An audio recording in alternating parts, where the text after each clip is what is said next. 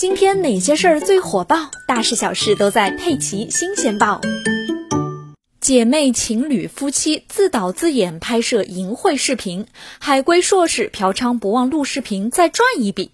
今年以来，浙江省丽水市莲都区人民检察院重拳打击通过网络制作、复制、出版、贩卖、传播淫秽物品牟利的犯罪，依法批捕十四件，二十九人。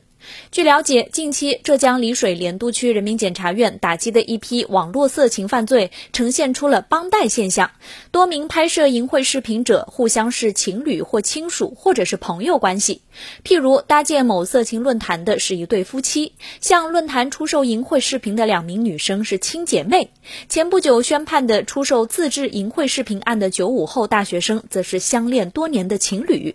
值得注意的是，在这类案件中，年轻人和高学历人员成为主力。在这次被起诉的二十五名犯罪嫌疑人中，大学本科和大学专科的涉案人员占比为百分之三十六，涉案九零后占比百分之九十二，涉案九五后占比百分之六十，平均年龄大约是二十四岁，年龄最小的涉案人员只有十八岁。